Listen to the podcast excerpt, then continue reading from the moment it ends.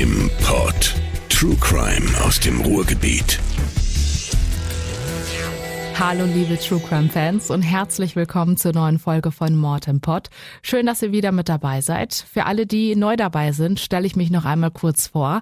Ich bin Selina Wilson, ausgebildete Radioredakteurin und gehöre seit Ende 2021 zum Mord im Pod Team. Neben Selina Stolze und Jacqueline Schlüsener liefern wir euch jeden Monat einen neuen Mordfall aus dem Ruhrgebiet. Damit das überhaupt möglich ist, wollte ich mich direkt zu Anfang einmal bei euch bedanken. Danke, dass ihr uns immer mal wieder spannende Mordfälle für unseren Podcast vorschlagt. Danke auch an dieser Stelle an Hannes und Mona, die uns in diesem Fall hier vorgeschlagen haben. Eine 18-Jährige bringt brutal ihre 17-jährige Ex-Freundin um aus enttäuschter Liebe. Genauso lautet auch die Überschrift eines Spiegelartikels von Benjamin Schulz. Als ich mehr über diesen Fall gelesen habe, da lief es mir persönlich eiskalt den Rücken runter. Die damals erst 18-jährige Maggie hatte ihre damalige Ex-Freundin Melina am 17. Oktober 2015 mit 49 Messerstichen getötet. Die Tat vom ersten Schubsen und Messerzücken bis zu Melinas Tod soll länger als eine Stunde gedauert haben. Neben diversen Zeitungsartikeln liegt mir dieses Mal auch das geschwärzte Urteil vom Landgericht Münster vor. Ja, jetzt stutzen vielleicht einige von euch. Münster gehört ja nicht mehr zum Ruhrgebiet. Der Mord passierte damals in Senden, eine kleine Gemeinde im Münsterland, die mit knapp 20.500 Einwohnern zum Kreis Coesfeld gehört. Die Täterin kommt allerdings aus Dortmund und somit haben wir eben doch wieder den Bezug zum Ruhrgebiet.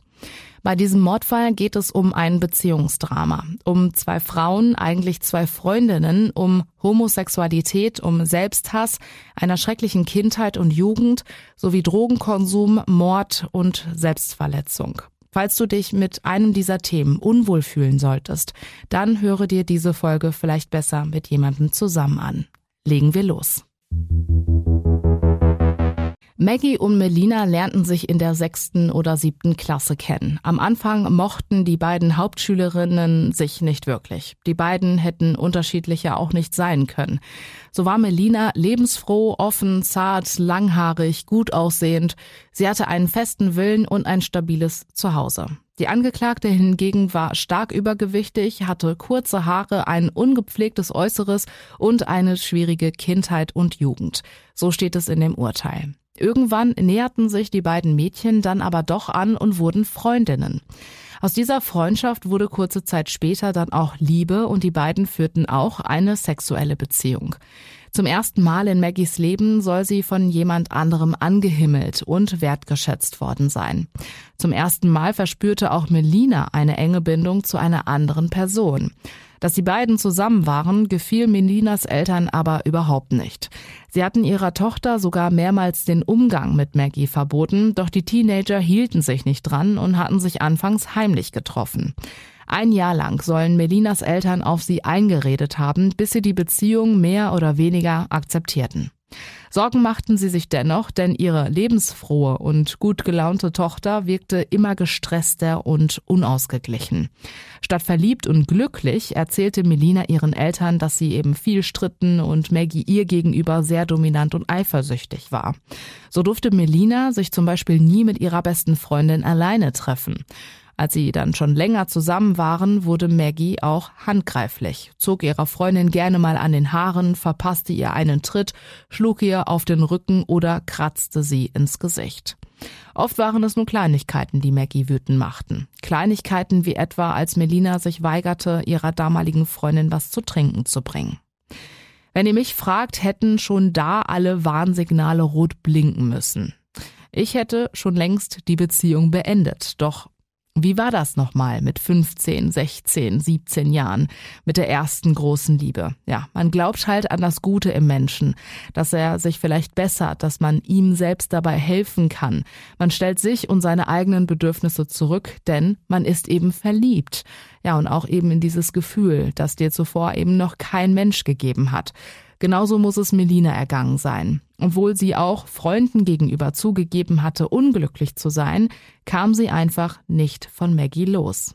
Denn sie war eben verliebt. Irgendwann war der Zeitpunkt dann aber doch gekommen, und zwar an Valentinstag 2015. Am 14. Februar hatte Melina allen Mut zusammengenommen und mit Maggie Schluss gemacht. Der Grund war aber nicht diese ziemlich toxische Beziehung, sondern der Gedanke, dass Melina sich ihre Zukunft eher mit einem Mann und Kindern vorstellte. Für die 18-Jährige brach wortwörtlich eine Welt zusammen, die sie in ein sehr tiefes Loch fallen ließ. Statt einen harten Cut zu machen und die Beziehung ein für alle Mal zu beenden, wollte Melina aber mit Maggie befreundet bleiben. So hatten sie auch nach ihrer Trennung immer wieder Kontakt, manchmal sogar auch täglich. Während Melina sich also bemühte, eine gute Freundin zu sein, entwickelte Maggie hingegen immer stärkere Hassgefühle und fing sogar auch an, ihrer älteren Schwester, nennen wir sie an dieser Stelle Lena, von Tötungsfantasien zu erzählen. Die Monate vergingen und Melina ahnte von nichts. Die damals 17-Jährige besuchte eine Wirtschaftsschule, um ihren Realabschluss nachzuholen. Sie hatte ein gutes Verhältnis zu ihren Eltern und wohnte auch noch zu Hause in Senden. Ihr Ziel war es, mit einem guten Abschluss in der Tasche in einem Büro zu arbeiten. Dann der Traum einer eigenen Familie. Mann, Kinder, vielleicht sogar Eigenheim. Auch Maggie wollte ihren Realabschluss nachholen und hatte sich an einer Abendrealschule angemeldet. Doch mit der Trennung warf sie diese Pläne über Bord, wurde antriebslos, depressiv und verletzte sich mit brennenden Zigaretten und scharfen Klingen. Zu dem Zeitpunkt wohnte sie mit ihrer Schwester Lena in einer Zwei-Zimmer-Wohnung in Dortmund. Sie verbrachte die Tage mehr oder weniger im Bett und wollte einfach mit niemandem sprechen. Mithilfe des Jugendamtes und ihrer Schwester kam Maggie dann für zwei Wochen in eine Klinik. Dort wurde eine mittelgradige depressive Episode und eine Adipositas durch übermäßige Kalorienzufuhr diagnostiziert. Maggie bekam Antidepressiva und ihr Zustand verbesserte sich auch, aber eben leider nicht langfristig. Nach ihrem Klinikaufenthalt ging es wieder zurück zu ihrer Schwester und es ging auch wieder los mit den Mordfantasien. Es war der 16. Oktober, als Maggie einer Freundin gegen 1 Uhr nachts folgende WhatsApp-Nachricht schrieb. Bekomme von nirgendwo Geld mehr muss jetzt zu Jobcenter Hartz IV Antrag stellen und 400 Euro Job machen, muss dann arbeiten. Boah, alles wegen meiner Bitch-Ex. Boah, bin so psycho wegen der, ich bring die um und fertig. Gut anderthalb Stunden später die nächsten WhatsApp-Nachrichten im Zwei-Minuten-Takt an eine andere Freundin in Bayern. I will you, but I can't. First I must kill Melina. I kill her with Emoji Messer. When she live, my heart is Emoji gebrochenes Herz. When she is dead, my heart is Emoji Heides Herz. I forget she when she's dead. I will in a prison. I lost all. My heart is broken. I am ill in my head. I am afraid always I hate the world. I will kill me, but I can't because I have lots of hate of Melina. In diesem recht schlechten Englisch, glaube ich, wird aber dennoch sehr schnell klar, dass Maggie Melina mittlerweile hasst und dass es für sie eben nur eine Lösung gibt, um endlich wieder frei zu sein, nämlich ihre Ex-Freundin mit einem Messer zu töten. An genau diesem Tag, es war ein Freitag, hatte Melina sich wieder bei Maggie gemeldet und gefragt, ob sie zusammen mit einer Freundin, nennen wir sie Sarah, in Dortmund shoppen gehen möchte. Doch Maggie hatte keine Lust und hatte zu dem Zeitpunkt ihre Mutter besucht. Melina und Sarah machten sich einen schönen Tag, kauften später noch eine Flasche Sekt und ein paar Bier und wollten den Abend mit ein paar Freunden in der Wohnung von Sarah ausklingen lassen. Als sie im Bus auf dem Weg zu Sarah waren, versuchten sie einige Freunde anzurufen, doch alle sagten ab. Melina kam dann auf die Idee, es noch einmal bei Maggie zu versuchen. Doch Sarah wusste, wie Melinas Ex-Freundin drauf war und war gar nicht davon begeistert. Gab am Ende dann aber doch ihr Go. Als Melina Maggie ein zweites Mal fragte, ob sie heute dazu stoßen möchte, blockte sie wieder ab und wollte bei ihrer Mutter bleiben. Ja, wie der Zufall es aber so wollte, fuhren Melina und Sarah mit dem Bus genau an dem Wohnhaus vorbei, in dem Maggies Mutter wohnte. Der Bus stoppte nur wenige Meter danach und die 17-Jährige war fest entschlossen, ihre Ex-Freundin einfach bei ihrer Mutter abzuholen. Eine fatale Entscheidung. Denn Maggie hatte richtig schlechte Laune. Auf Sarah wirkte sie, als sei sie irgendwie sauer, und zwar auf Melina. Gegen 22 Uhr kauften die drei Mädels dann weiteren Alkohol. Lakritzlikör, Wodka und Pilz. Mit ihren Getränken in den Taschen ging es dann gegen 23.15 Uhr wieder in den Bus, denn das Ziel war ja Sarahs Wohnung.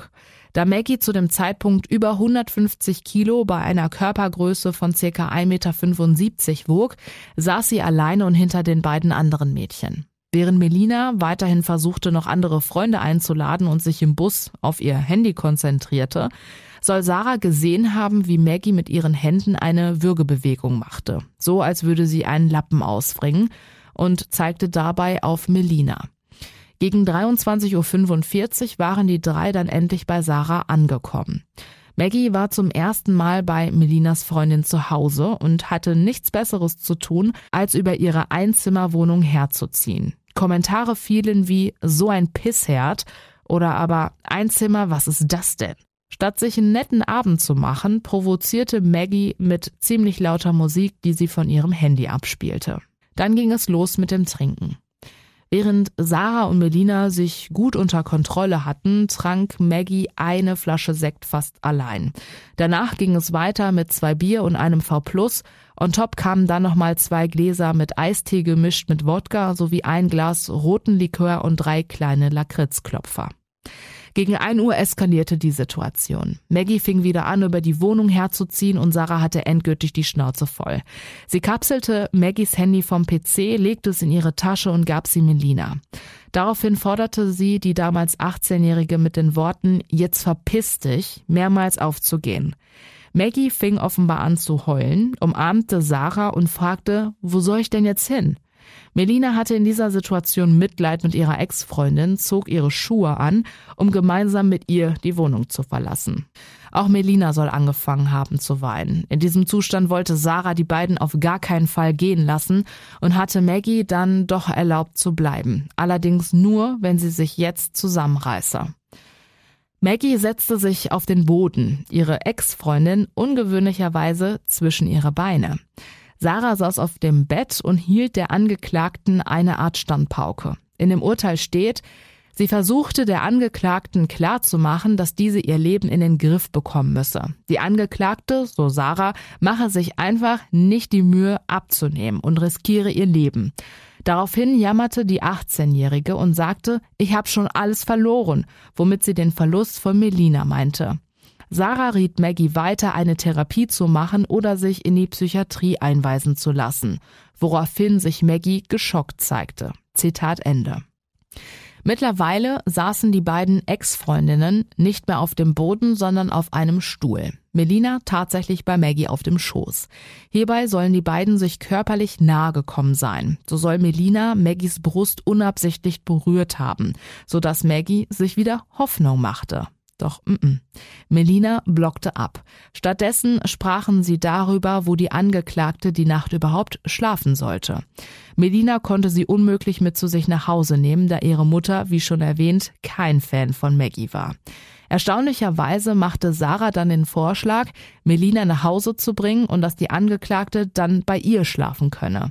Doch auf diese Idee reagierten die beiden überhaupt nicht. Stattdessen hatten sie herausgefunden, dass der nächste Bus zu Maggies Mutter erst um 7 Uhr in der Früh fahren würde. Bis dahin wollten die beiden dann einfach bei Sarah bleiben. Die war damit auch einverstanden, wollte nur endlich ins Bett und schlafen. Doch bevor sie die Augen schloss, bat sie ihre Freundin auf gar keinen Fall, die Wohnung ohne sie zu verlassen.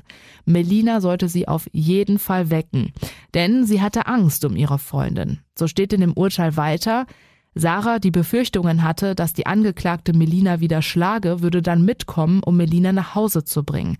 Die Angeklagte haue nämlich manchmal einfach drauf, auch bei Kleinigkeiten. Melina sei ihr einfach nicht gewachsen. Die Angeklagte würde sie totprügeln. Zitat Ende. Doch dreimal dürft ihr raten, was passiert ist. Nein, die beiden sind nicht einfach abgehauen. Sarah wurde von alleine gegen 6 Uhr wach, da Melina und Maggie in der Wohnung herumliefen. Sie zogen sich an und wollten gehen. Sarah wollte Melina dann aber unbedingt begleiten, denn da war eben dieses mulmige Gefühl, dass irgendwas mit Maggie nicht stimmt. Maggie sagte dann aber zu Sarah, du musst nicht mitkommen, ich tu der Melina nichts an. Und auch Melina wollte Sarah, ja, beruhigen, indem sie sagte, dass ihre Ex sie auch nicht mehr haue. Sarah stand dann wohl auf und brachte die beiden zur Tür. Eben immer noch mit diesem mulmigen Gefühl. So wollte Melina zu Fuß zu ihren Eltern laufen, die quasi um die Ecke wohnten. Maggie wollte sie dann bis dahin begleiten und dann den ersten Bus zu ihrer Mutter nehmen. Wollte. Was keiner bemerkte, Maggie hatte doch ernsthaft ein insgesamt 20,5 Zentimeter langes Keramikmesser aus Sarahs Küche geklaut. Auf dem Weg zu Melinas Eltern hatte man die beiden jungen Frauen noch untergehakt und harmonisch durch die Straßen laufen sehen. Maggie wollte unbedingt noch einmal mit Melina über die Trennung sprechen. Dafür hatten die beiden sich auf eine Wiese gesetzt, die circa 750 Meter von Melinas Elternhaus entfernt war. Sie redeten. Doch leider nicht so, wie Maggie es sich gewünscht hatte. Melina hielt an ihrer Entscheidung und der Trennung fest. Die Stimmung kippte und die 18-Jährige war stocksauer. Sie war verzweifelt und Zitat, empfand ein Gefühl von Aussichtslosigkeit. Sie fasste nun endgültig den Entschluss, Melina umzubringen. Zitat Ende. Wie schon erwähnt, hatten die beiden Ex-Freundinnen gegen kurz nach sechs Sarahs Wohnung verlassen. Zeugen hatten zwischen 6.30 Uhr und 7 Uhr morgens mehrere laute Schreie einer Frau gehört. Das muss der Zeitpunkt gewesen sein, als Maggie sich mit ihren über 150 Kilo auf die zierliche Melina stürzte, die bei einer Größe von gut 1,60 Meter circa 55 Kilo wog. Wie es dann weiterging, so können die Ermittler und Rechtsmediziner nur vermuten. Sie gehen davon aus, dass Maggie ihre Ex-Freundin noch auf der Wiese wirkte und erst losließ, als sie aufhörte zu atmen. Statt dann direkt von ihr loszulassen, ging die Tortur aber erst richtig los. In der Nähe der Wiese gab es einen kleinen Kellerabgang. So soll Maggie, die 17-Jährige, eine Treppe heruntergezogen haben und stach ganze 49 Mal mit dem besagten Küchenmesser auf sie ein. Dabei hatte die Angeklagte es insbesondere auf Maggies Gesicht abgesehen. Allein 17 Stichverletzungen gab es rund um ihr linkes Auge. 14 am rechten, 10 am Mund, eine an der Schläfe, zwei am Ellbogen, zwei im unteren linken Rückenbereich, eine im Bauch, eine am Daumen, eine am linken Oberschenkel. Die Stichwunde am Daumen erklären sich die Rechtsmediziner mit einer Art Abwehrverletzung. Es kann also auch sein, dass Melina auf der Rasenfläche noch am Leben war und Maggie schon bevor sie im Keller waren auf sie einstach. Doch die 17-Jährige hatte leider keine Chance. In diesem Kellerabgang trat Maggie mit Chuck-ähnlichen Tonschuhen dann weiter auf sie ein. Auch dabei hatte sie es auf ihren Kopf abgesehen. So soll sie mit voller Wucht auf das Gesicht und den Oberkörper eingetreten haben. Maggie muss wie in einem Rausch gewesen sein und hörte einfach nicht mehr auf. Im Keller fand sie dann sogar auch noch eine rostige Zange, mit der sie mehrfach auf Melinas Gesicht einschlug. Melinas Nase war mehrfach gebrochen, die Frontzähne im Oberkiefer fehlten teilweise. Ihr Körper war grün und blau und mit Blut überströmt. Wie sie später herausstellte, war ihr linker Leberlappen komplett zertrümmert. In der freien Bauchhöhle lagen 800 Milliliter flüssiges Leichenblut. Maggie ist im wahrsten Sinne des Wortes ausgetickt und hat all ihre Aggression, all ihren Hass, all ihre Mordfantasien nun endlich ausleben können. Und kippte zum Schluss noch eine Flasche Saft über ihre Ex-Freundin, legte ein T-Shirt über ihren Kopf und kippte Melinas Einkaufstüte samt Bilderrahmen und diversen Gegenständen über ihr aus. Die erst 17-jährige Melina ist sowohl verblutet als auch erwürgt worden. Die Rechtsmediziner sind sich sicher, dass es eine Kombination aus beidem war. Wie ging es dann weiter? An der Bushaltestelle traf Maggie dann gegen 10 vor 10 einen Mann. Den hatte sie nach seinem Handy gefragt und rief selbst die Polizei. Mit dem Hinweis, dass sie verletzt sei und dass es noch eine weitere Person gebe, die eventuell nicht mehr lebe. Laut des Spiegelartikels soll dieser Anruf ziemlich konfus gewesen sein. Die Beamten dachten erst, da erlaube sich irgendjemand einen schlechten Scherz. Doch der Mann, dem das Handy gehörte, bestätigte, dass hier etwas ganz Schlimmes passiert sei. Als die Polizisten die Angeklagte dann fanden, konnte man das Blut im Gesicht und auch an den Händen sofort sehen. Und auch ihre Alkoholfahne war deutlich zu riechen. Nach Aussagen eines Polizisten soll Maggie weinerlich und sehr durch den Wind gewesen sein. Nicht Maggie, sondern ein Nachbar hatte die Beamten dann in den Kellerabgang geführt. Auch er gehörte zu den Zeugen, die in der Früh eine Frauenstimme weinen hörte und Äußerungen wie Lass das sein. Doch statt nachzugucken, dachte er an nichts Schlimmes. Junge Betrunkene eben. Gegen 10 Uhr hatte er dann aber doch in diesem Bereich nachgesehen, da auf der besagten Wiese eine Tasche mit Klamotten und anderen Utensilien lag. Er ging zum Kellerabgang und sah ziemlich viel Müll dort liegen. Doch nicht nur das. Dazwischen bemerkte er auch zwei Beine. Melina war tot. Das bestätigte erst ein Rettungssanitäter und später auch die Notärztin. Maggie wurde in dieser Zeit im Rettungswagen untersucht und wurde nach der typischen Belehrung auch kurz zu der Sache befragt. Laut des Spiegelartikels von Benjamin Schulz soll Maggie sich an die Tatzeit nicht zurückerinnern können. Der typische Blackout. Warum? Natürlich wegen des Alkohols. Doch so beeinflusst, so viel Intus schien Maggie gar nicht gehabt zu haben. Der Test ergab nämlich nur 0,4 Promille im Blut. So steht in dem Urteil, die Finger-Finger-Prüfung war sicher, die Sprache deutlich, die Pupillen unauffällig, das Bewusstsein klar, das Verhalten beherrscht und kooperativ. Auch die Notärztin hatte das Gefühl, Maggie würde nicht alles erzählen, was sie weiß. Sie habe außerdem alles so geschildert, als habe sie mit der Sache überhaupt nichts zu tun. Als die Kriminalpolizei anrückte, war von dem erst weinerlichen Mädchen nichts mehr zu sehen. Maggie war plötzlich, Zitat, völlig kalt und auffällig emotionslos. Sie erzählte den Beamten das, was sie erzählen wollte, aber so, als würde man von seinem Wochenendurlaub berichten. In dem Urteil steht allerdings, dass Maggie sehr wohl zugegeben hatte, aus Wut über den Beziehungsabbruch mehrfach auf Melina eingestochen zu haben, so dass sie dann gegen 11 Uhr vorläufig festgenommen wurde. Gegen 13 Uhr wurde Maggie dann noch einmal Blut abgenommen. Dieses Mal waren es 0,45 Promille. Rechnen wir den Alkoholgehalt zurück, zur Tatzeit muss Maggie fast zwei Promille, um genauer zu sein, 1,95 Promille gehabt haben. War Maggie also vom Alkohol gesteuert? War der Alkohol schuld und ist sie deswegen überhaupt voll schuldfähig? Auch wenn ihr Pegel ziemlich hoch war, wäre sie aufgrund des Alkohols nicht vermindert schuldfähig. Aber was auf jeden Fall klar war, ihre Hemmschwelle war durch den Alkohol deutlich niedriger. So soll Maggie auch mit fast zwei Promille gewusst haben, was sie ihrer Ex-Freundin gerade angetan hat. Ganz zu Anfang hatte ich ja schon erwähnt, dass ich auf Maggies Hintergründe noch einmal eingehen werde. Denn Maggie hatte nicht nur mit ihrem starken Übergewicht zu kämpfen, sondern kam, wie gesagt, auch aus einer ziemlich heftigen Familienstruktur, die natürlich in keinster Weise ihre Tat rechtfertigt. Aber man bekommt einen guten Einblick, warum Maggie am Ende so verzweifelt war und ja, keinen anderen Ausweg mehr sah, als ihre eigentlich geliebte Ex-Freundin umzubringen. Maggie wächst mit drei älteren Geschwistern auf, zwei Schwestern und einem Bruder. Beide Eltern haben nie wirklich was gelernt, wobei im Urteil steht, dass der Vater gelegentlich auf einem Schrottplatz arbeitet. Ihr Bruder saß bereits wegen Körperverletzung zweimal hinter Gittern und auch ihr Onkel ist Polizei bekannt. Er verbüßt derzeit eine Freiheitsstrafe, da er seine Lebensgefährtin getötet haben soll. Maggies Kindheit soll ziemlich katastrophal gewesen sein. So steht in den Unterlagen, die Angeklagte erfuhr in ihrem Leben keine verlässlichen Bindungen zu wichtigen Bezugspersonen.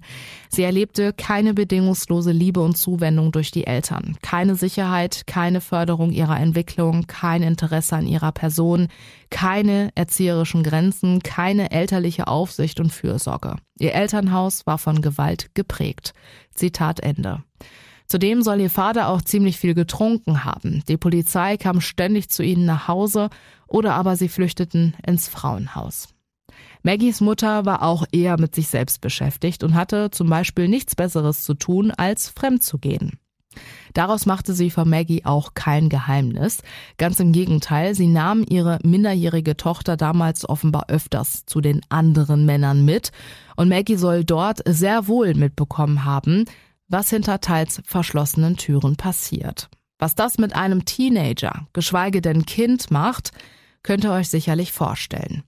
Die Eltern waren immer mal wieder zusammen, getrennt. Und es war ein ständiges Hin und Her und für alle ziemlich belastend. Hinzu kamen dann auch noch die vielen, vielen Umzüge. Maggie besuchte insgesamt elf Schulen. Irgendwann haben sich ihre Eltern dann aber endgültig getrennt, doch statt wirklich getrennte Wege zu gehen, spielten die Erwachsenen sich gegenseitig aus und wussten auch genau, welche Knöpfe sie bei Maggie zu drücken haben. Nach der Trennung lebte Maggie erst bei ihrer Mutter und dessen neuen Freund. Ein paar Jahre später ging es dann aber wieder zurück zum Vater. Der hatte mittlerweile neu geheiratet. Es gab also eine Stiefmutter und auch Stiefgeschwister. Doch auch da gab es mehrere Grenzerfahrungen. Unter anderem, dass sie mit gerade einmal zehn Jahren auf ihren Halbbruder aufpassen sollte, während die Erwachsenen nicht zu Hause waren und eben nicht nur ein Glas Wein oder Bier tranken. Maggie hatte sich dann mit Hilfe ihrer ältesten Schwester ans Jugendamt gewandt und wollte auf eigenen Wunsch in ein Kinderheim. Dort fühlte sie sich zum ersten Mal wohl. Nach eigenen Angaben verbrachte sie dort die bislang schönste Zeit in ihrem Leben. Denn klar, hier hörte man ihr zu. Sie war nicht allein, die Gewalt hatte endlich ein Ende und sie bekam endlich Struktur. Sie selbst wurde offener, war weniger schüchtern und ängstlich, verlor an Gewicht und schrieb deutlich bessere Noten. Doch irgendwann wollte sie wieder zurück, und zwar zu ihrem Vater. Wie man ein aufblühendes Mädchen wieder in solch eine Familie zurückschicken kann, ist mir persönlich ein Rätsel, aber Maggie wollte nach Hause. Doch dieses Zuhause war jetzt schlimmer als zuvor, denn mittlerweile wurde auch da zugeschlagen und auch geschrien. Sie selbst hatte nicht das Gefühl, zur Familie dazuzugehören. All die Kilos, die sie im Heim verlor, kamen doppelt, wenn nicht sogar dreifach zurück. Maggie wog noch vor ihrem 16. Lebensjahr über 100 Kilo. All die Sorgen, all den Frust hatte sie damals mit Essen kompensieren wollen. Das Ganze nahm dann überhand, sodass Maggie auch in die Reha kam. Doch kaum war sie draußen, waren die Funde auch schon wieder da. Ein weiterer Tiefschlag und absoluter Bindungsabbruch musste die Angeklagte durch ihren eigenen Vater erfahren. Der hatte seine damals minderjährige Tochter nämlich einfach bei ihrer Stiefmutter und Halbgeschwistern zurückgelassen. Maggie wurde depressiv, hatte zu nichts mehr Lust und entwickelte erstmals Suizidgedanken. In dieser Zeit kam Maggie für zwei Wochen in der LWL-Klinik unter und danach ging es eben wieder zurück zur Stiefmutter. Doch statt liebevoll wieder aufgenommen zu werden, war ihr Heimkommen direkt mit einer Bedingung verknüpft. Maggie dürfe nur zurückkommen, wenn sie sich um den Haushalt kümmere. Also die typische Aschenputtelnummer. Das lief auch so weit, bis Maggie ihrem Halbbruder gesagt haben soll, dass sein Vater ihn vermisse. Die Stiefmutter soll außer sich gewesen sein und schmiss Maggie zwei Monate vor ihrem Hauptschulabschluss raus. Danach lebte sie bis zu ihrem Abschluss bei ihrer ältesten Schwester und danach bei der anderen in der besagten Zwei-Zimmer-Wohnung. Maggie hatte es in all dieser Zeit nie wirklich geschafft, irgendwo richtig Fuß zu fassen. Grund waren nicht nur die ständigen Umzüge, sondern auch die vielen Schulwechsel. In der Grundschule musste sie deswegen eine Klasse wiederholen und auch die Realschule packte sie nicht, weshalb sie dann auf die Hauptschule wechseln musste. Dort aber Melina kennenlernte. Diese ständigen Wechsel waren also das eine Problem, diese heftigen Familienverhältnisse das andere. In der Schule wurde sie zudem oft gemobbt und zwar wegen ihres Übergewichts. Sie war eine absolute Außenseiterin. Weder in der Schule noch sonst wo hatte sie gleichaltrige Freunde und konnte sich in keine Gruppe integrieren. Hobbys ebenso Fehlanzeige. Um all dem Luft zu machen, suchte Maggie aber nicht nur Zuflucht im Essen, sondern fing schon im Teenageralter an, sich selbst zu verletzen. Die einzig konstante Bezugsperson war tatsächlich ihre Schwester Lena, bei der sie bis zu ihrer Verhaftung gewohnt hatte. Allerdings hatte Lena selbst mit ihrer Vergangenheit zu kämpfen und hatte ihre eigenen Probleme, sodass sie ihrer kleinen Schwester nur bedingt zur Seite stehen konnte. Ihr soll Maggie ihre Mordfantasien erzählt haben. Lena hatte das vor Gericht aber vehement abgestritten. Kommen wir zu dem Punkt, in dem nun Melina eine Rolle spielen wird. Wie ihr bereits wisst, waren Maggie und Melina zusammen. Wie lange genau das ist, leider aus dem Urteil nicht einsehbar, aber es müsste länger als ein Jahr, wenn nicht sogar zwei Jahre gewesen sein. Dass Maggie lesbisch ist, kristallisierte sich mit etwa 14 Jahren heraus. Mit 13 soll die Angeklagte das erste Mal sexuelle Erfahrungen mit Jungen gesammelt haben. Dabei soll es aber nicht zum Sex gekommen sein. Im gleichen Alter soll Maggie auch zu sexuellen Handlungen mit ihrer Cousine gedrängt worden sein, das wieder einmal für das problematische soziale Umfeld spricht, in dem die Angeklagte aufgewachsen ist. Erst nachdem Melina sich von Maggie getrennt hatte, soll Maggie das erste Mal Sex auch mit einem Mann gehabt haben. Auch der Alkoholkonsum wurde deutlich mehr nach der Trennung. Auch wenn die Schülerin fast jedes Wochenende getrunken haben soll, soll sie nicht abhängig gewesen sein. Nach Aussagen ihrer Schwester Lena soll Maggie bis zu der Beziehung mit Melina von anderen nie richtig wahrgenommen worden sein. Sie sei quasi ein nicht wahrgenommener Schatten gewesen. Durch Lena konnten sich die Richter auch erst ein richtiges Bild machen, wie wichtig und was für eine Bedeutung Melina in Maggies Leben gespielt hat. So sagte sie zum Beispiel aus, dass Melina die Angeklagte vergöttert habe und Maggie sich zum ersten Mal in ihrem Leben geliebt gefühlt hat. Aus Lenas Sicht hätten die beiden sich zwar häufig gestritten, kamen aber dennoch sehr gut klar. Den ersten Bruch habe es dann gegeben, als Melinas Schwester schwanger und Mama wurde. Ab dem Zeitpunkt hatte sich Melina immer mehr von der 18-Jährigen distanziert. Als Melina dann an Valentinstag Schluss machte, brach Maggies komplette Welt zusammen. Die Phase danach sei, Zitat, hochproblematisch gewesen. Maggie war nicht mehr ansprechbar und fing, wie schon erwähnt, an, sich selbst zu ritzen und zu verbrennen. Die Wochen vergingen, als Melina sich dann wieder bei der Angeklagten meldete. Ab dem Zeitpunkt hatten sie dann immer wieder Kontakt, sowohl übers Handy als auch persönlich. Und genau da soll auch der Knackpunkt gewesen sein. Laut Lena hätte Melina Maggie in Ruhe lassen sollen. Dieses ständige Hin und Her war für die 18-Jährige nur sehr schwer auszuhalten. Dass Maggie Melina einmal umbringen würde, damit hatte sie in keinster Weise gerechnet da sie glaubte, ihre Liebe zu ihr wäre stärker gewesen. Ja, doch da hatte sich ihre ältere Schwester getäuscht und auch die Warnsignale wie vorherige Gespräche über das Töten komplett falsch eingeschätzt. Auch Maggies Ärzte hatten von all dem keine Ahnung. In keiner ihrer Sitzungen soll sie über irgendwelche Tötungsabsichten gesprochen haben. Ihre Antriebs- und Lustlosigkeit hatten ihre Ärzte auf die prekäre Familiensituation geschoben. Ein fataler Fehler, denn nach spätestens 14 Tagen wurde sie ja immer wieder entlassen. Melinas Freundin Sarah wurde ebenfalls über die Beziehung der beiden befragt und machte klar, dass die Beziehung sehr toxisch war. Maggie war ziemlich dominant und gewalttätig Melina gegenüber. So gab es zwischendurch mal eine Ohrfeige, einen Tritt in den Po oder aber die Haare wurden gezogen. So unglücklich Melina auch war, soll sie Maggie geliebt haben und hoffte, da sie von ihrer schrecklichen Kindheit und Jugend wusste, sie irgendwie irgendwann verändern zu können. Sie glaubte eben an das Gute im Menschen. Eine Sache in diesem Fall macht mich echt wütend. Warum hat weder Maggies Schwester Lena noch Maggies Freundin aus Bayern nicht vorher reagiert? Maggie hatte vor der Tat quasi Melinas Tod angekündigt. Und zwar mit den Worten I will you what I can't. First I must kill Melina. Diese Nachricht lässt wiederum auch Spekulation zu, dass Maggie Melina umbringen wollte, um dann für jemand anderes frei zu sein. I will you what I can't. Vielleicht für ihre Freundin in Bayern? Nein. Also, was auch immer sie mit I will you gemeint hat, sowohl die Angeklagte als auch ihre Freundin bestritten das und hielten eine Beziehung für unmöglich.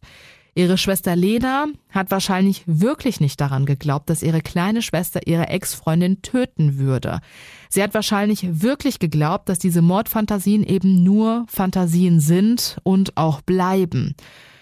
Auch wenn das mit all ihrer Vorgeschichte ziemlich naiv ist, müssen wir Lena aber dennoch zugute halten, dass sie dafür gesorgt hat, dass Maggie zwischendurch durchaus professionelle Hilfe in einer Klinik bekommen hat und dass sie, obwohl sie ja selbst auch ihre eigenen Probleme hat, immer für Maggie da war, soweit es eben ging. Lena war Maggies einzig wirkliche Konstante im Leben. Was hat eigentlich Maggie vor Gericht ausgesagt und was nicht? Die 18-Jährige hatte vieles zugegeben. So konnten die Ermittler auch den Tathergang, wenn auch nicht im kleinsten Detail, aber relativ gut nachvollziehen. So hat sie zum Beispiel auf die Frage, ob sie das Messer aus Sarahs Wohnung geklaut habe, mit Ja geantwortet. Allerdings hatte sie nicht vorgehabt, sie damit zu töten. In dem Urteil steht, sie habe mit dem Messer Melina Angst machen wollen und sie dazu zwingen wollen, sie anzuhören und mit ihr zu sprechen. Für den Fall, dass Melina nicht mit ihr habe sprechen wollen, wollen, habe sie, die Angeklagte, bereits damals den Entschluss gefasst, Melina umzubringen. Seit das Opfer die Beziehung beendet hatte, habe sie Melina umbringen wollen, damit diese nicht mit jemandem anderes zusammen sei. Letzteres habe sie auf keinen Fall gewollt. Zitat Ende. Die Richter waren von dieser Aussage aber nicht überzeugt und waren sich sicher, dass als Maggie das Messer mitnahm, Maggie Melina töten wollte, falls die 17-Jährige an der Trennung festhielt. Und genauso kam es ja. Als die beiden auf der Rasenfläche lagen, machte Melina noch einmal deutlich, dass sie einen Mann statt eine Frau brauche und endgültig Schluss zwischen ihnen sei. In der Hauptverhandlung soll Maggie dann Folgendes gesagt haben. Ich habe das Messer aus der Jackentasche geholt und in der Hand gehalten. Melina habe Angst bekommen und angefangen zu weinen. Sie sollte mit dem Weinen aufhören. Sie weinte aber weiter. Dann habe ich sie auf den Rasen geschubst, mich über Melina gebeugt und mit dem Küchenmesser einige Male auf den Oberkörper eingestochen.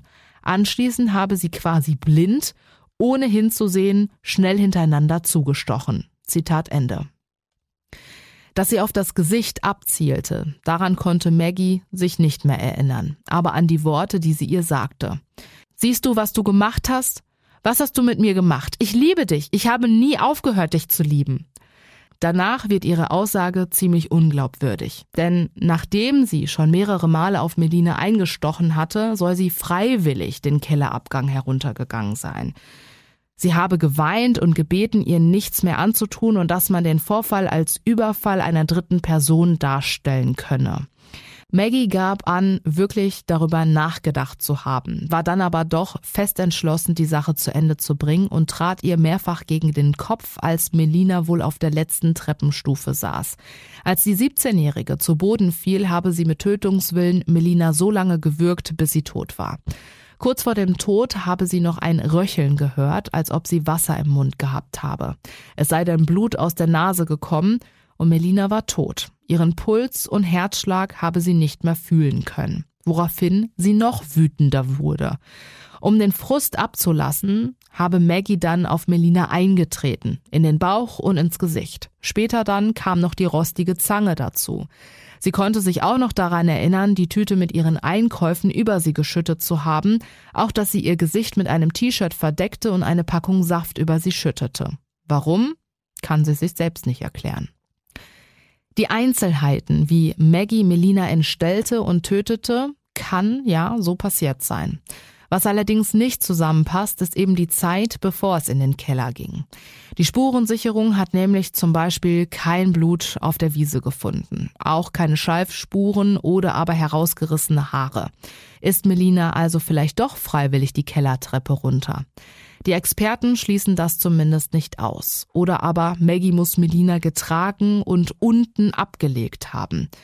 Was ist mit den Stichwunden? Passierten die, während sie noch bei Bewusstsein war? Während sie lebte? Hier sind die Rechtsmediziner sich ziemlich sicher, einige der Stichwunden passierten erst nach Melinas Tod. So würde sich zum Beispiel auch erklären, weshalb Melinas Augen verschont blieben. Statt blind, so wie Maggie es nämlich gesagt hatte, zugestochen zu haben, sollen die insgesamt 42 Messerstiche im Gesicht sehr gezielt gewesen sein. Sprich, Melina hat sich nicht mehr wehren können. Die Rechtsmediziner sind sich außerdem sicher, dass Melina bei der Leberruptur noch gelebt haben muss. Niemals sonst hätten sich 800 Milliliter Blut ansammeln können. Die Tritte passierten also noch zu Lebzeiten, genauso wie die Würgeattacke. Das zeigten später unter anderem die punktförmigen und teils dicht stehenden Hautblutungen im Gesicht. Das Würgen sei klar die finale Tötungshandlung gewesen, so das Urteil.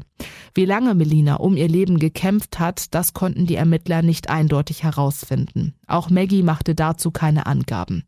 Die Ermittler gehen aber davon aus, dass die Tatzeit zwischen 6.30 Uhr und 8 Uhr war, also gut eineinhalb Stunden, vermutlich kürzer. Die Mordwaffe, das Küchenmesser, wurde übrigens nicht vollständig gefunden. Nur der Handknauf, ein 10 cm langer schwarzer Kunststoffgriff, wurde im Rasen gefunden. Von der Klinge fehlt bis heute jede Spur. Wie also wurde Maggie bestraft? Um hier ein in Anführungsstrichen gerechtes Urteil zu fällen, musste natürlich ein psychologisches Gutachten her. Zwei Sachverständiger hatten Maggie mehr als nur einmal untersucht und wussten natürlich auch über ihre schwere Vergangenheit Bescheid. Die Psychologen fanden aber keinerlei Anhaltspunkte für zum Beispiel Schwachsinn. Maggies IQ liegt bei durchschnittlichen 92 Punkten. Die Mediziner waren sich sogar einig, dass in Maggie noch viel mehr Potenzial stecke, sie nur eben nie richtig gefördert wurde. Auch hirnorganische Schäden oder eine krankhaft seelische Störung scheiden ebenfalls aus. Die damals 18-Jährige hat weder in ihrem bisherigen Leben noch im Tatzeitraum unter einer schizophrenen oder einer affektiven Psychose gelitten. Mit affektiv ist zum Beispiel eine bipolare Störung oder aber auch eine Depression gemeint. Ja, Depression. Dieser Punkt hat mich auch verwirrt. Schließlich war Maggie, bevor sie mit dem Opfer zusammen war, ja wegen Depression schon mal in einer Klinik. Wir erinnern uns, als zum Beispiel Maggie von ihrem Vater verlassen wurde. Einen weiteren absoluten Tiefpunkt erreichte Maggie dann ja auch, als Melina sich von ihr im Februar 2015 trennte. Auch da bekam sie Hilfe in einer Klinik und bekam Antidepressiva verschrieben, die sie übrigens nicht regelmäßig nahm. Die Ärzte differenzieren hier aber und sind der Überzeugung, dass Maggie ja depressiv war, aber eben nicht über einen längeren Zeitraum, sondern immer nur punktuell. Im Urteil ist die Rede von Zitat einer länger andauernden depressiven Anpassungsreaktion vor dem Hintergrund einer Persönlichkeitsstörung. Wie schon erwähnt, hatte Maggie zur Tatzeit ja einen Blutpegel von gut 1,95 Promille. Aufgrund einiger Zeugenaussagen soll aber keiner der Mädchen wirklich betrunken gewesen sein. Maggies Hemmschwelle jedoch war definitiv durch den Alkohol herabgesetzt, um nun doch ihre Tötungsfantasien eben auch ausleben zu können. Ein richtiger Rausch mit Sprachstörungen, Wahnvorstellungen oder aber Bewusstseins- und Orientierungsstörungen wegen des Alkohols so vermuten die Rechtsmediziner, gab es nicht. Maggie soll durchaus verstanden haben, was sie da gerade tat. Das würde auch mit einer ihrer ersten Reaktionen übereinstimmen, als sie zum Beispiel einen Polizisten vor Ort fragte, ist sie tot? Habe ich sie umgebracht? Und auch der Punkt der tiefgreifenden Bewusstseinsstörung scheidet leider aus. Maggie war hochemotional, als sie Melina tötete. Hierfür sprechen all die vielen Stichwunden in ihrem Gesicht. So steht in dem Urteil, da das Gesicht die Individualität eines Menschen ausmache, liege es nahe, dass die Angeklagte Melina durch die Stiche im Gesicht habe entstellen und ihrer Persönlichkeit berauben wollen. Zitat Ende. Maggie ist nicht von jetzt auf gleich einfach ausgerastet und wusste nicht, was sie tut. Maggie hatte schon im Vorfeld Tötungsfantasien, wie wir wissen, und soll sowohl mit ihrer Schwester Lena als auch mit ihrer Freundin aus Bayern darüber gesprochen haben.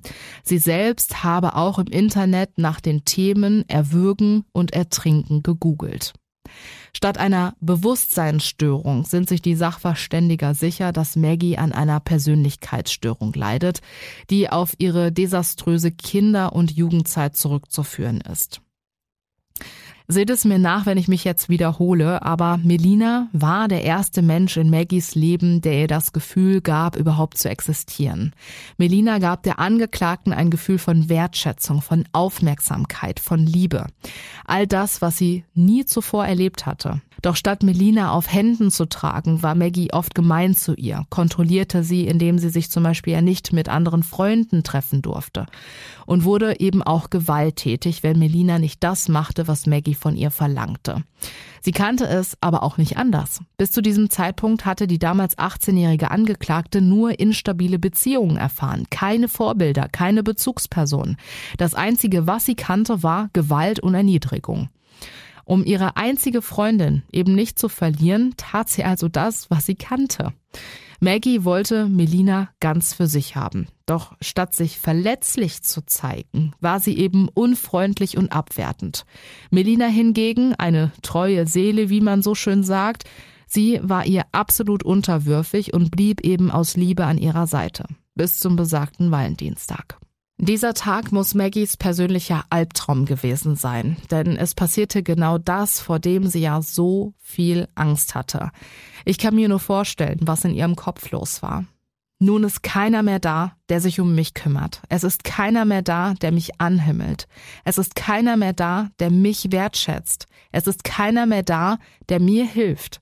Es ist keiner mehr da, der mich hat aufleben lassen. Es ist keiner mehr da, der mich, der meine Person, meinen Körper, meine Art, mich mit meiner Vergangenheit aushält. Es ist keiner mehr da, der mich liebt.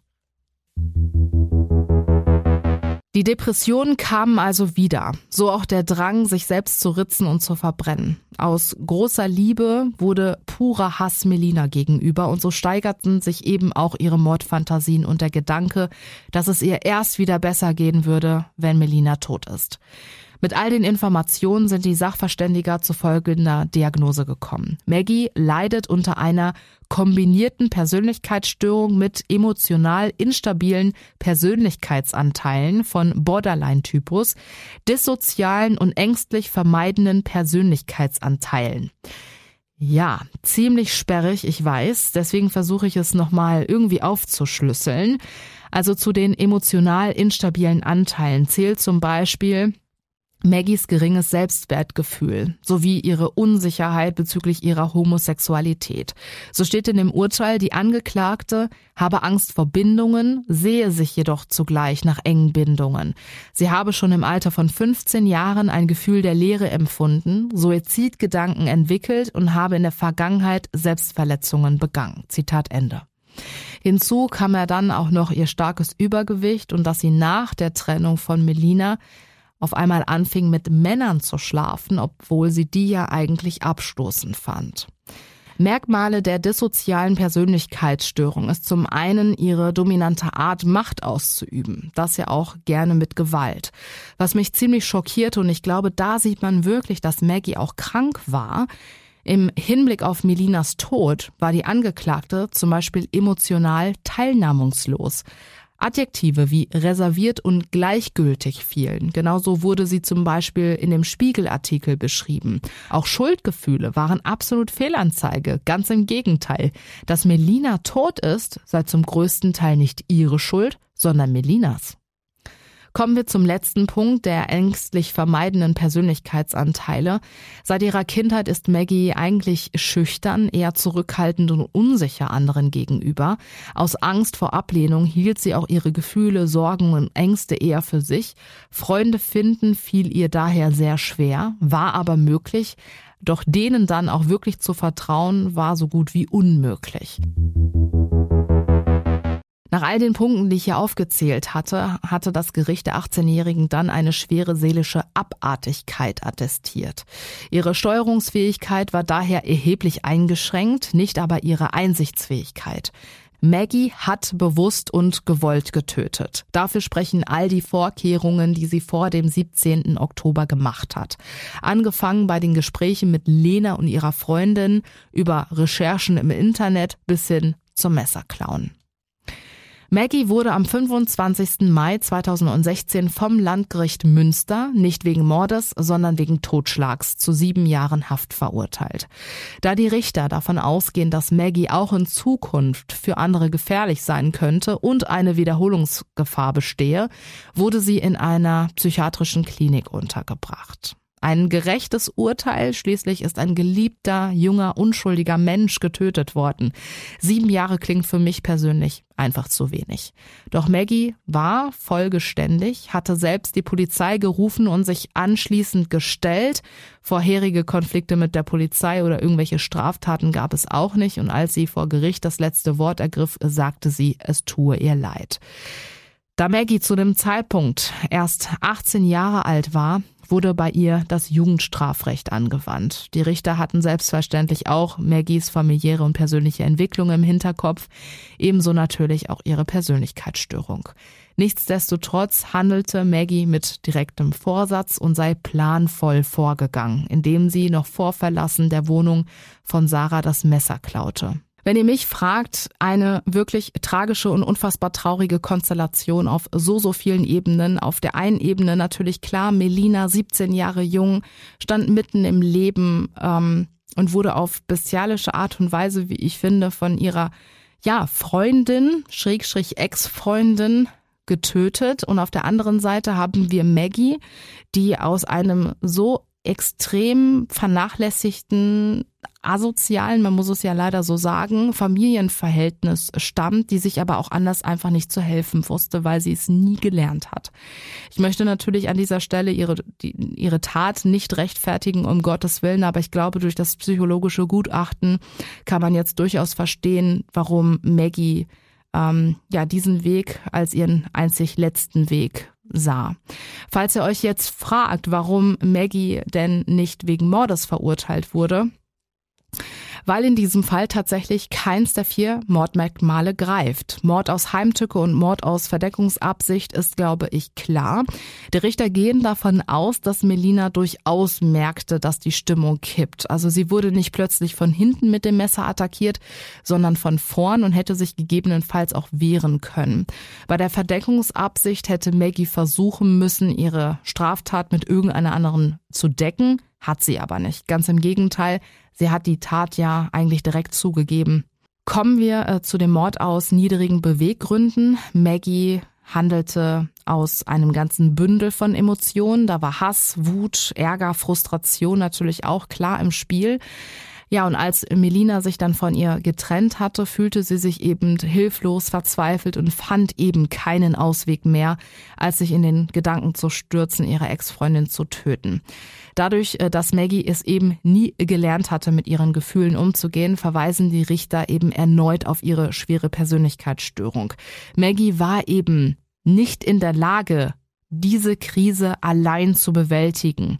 Sie hatte zudem nie gelernt, sie zu beherrschen. Und ja, auch wenn der Mord bzw. die Tötung mit fast 50 Messerstichen und das Benutzen einer rostigen Zange sehr grausam war, greift auch das Mordmerkmal nicht. Wie schon erwähnt, gehen die Gerichtsmediziner davon aus, dass Melina sowohl verblutet als auch erwürgt wurde. Besonders ihr zerfetzter Leberlappen hätte schon ausgereicht und zum Tod geführt. Das Würgen kam aber quasi noch on top und war eine Art Absicherung, dass sie auch wirklich stirbt.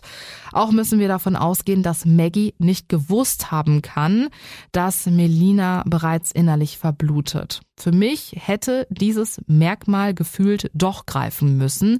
Doch die Rechtslage sieht es anders, denn Zitat, grausam tötet, wer dem Opfer Schmerzen und Qualen körperlicher oder seelischer Art zufügt, die nach Stärke und Dauer über das für die Tötung erforderliche Maß hinausgehen. Außerdem nicht grausam handelt, wer zum Beispiel mit Tötungsabsicht auf den Hals des Opfers einsticht und dann in einen Blutrausch fällt. Zitat Ende. Kurzum, Maggie hatte zwar mehrfach mit dem Messer auf Melina eingestochen und mit einer rostigen Zange auf sie eingeschlagen, vieles davon sei aber erst nach ihrem Tod passiert. Maggie hat ihre sieben Jahre nun fast abgesessen. Wie es ihr heute geht, wissen wir nicht. Wir hoffen aber, dass sie in der Zeit in der Psychiatrie, wenn auch nur ein bisschen gelernt hat, mit ihren Gefühlen umzugehen und dass sie jetzt weiß, dass sie eben nicht alleine ist. Ihr Lieben, das war sie schon wieder, unsere aktuelle Folge von Mord Import. Wir freuen uns natürlich wie immer über euer konstruktives Feedback. Lasst gerne auch ein Like, eine Bewertung oder einen Stern da. Und klar, wenn ihr noch einen spannenden Mordfall aus dem Pod für uns habt, dann immer, immer gerne her damit. Ich wünsche euch frohe Ostern und bis ganz bald. Eure Selina. Mord im Pod. True Crime aus dem Ruhrgebiet.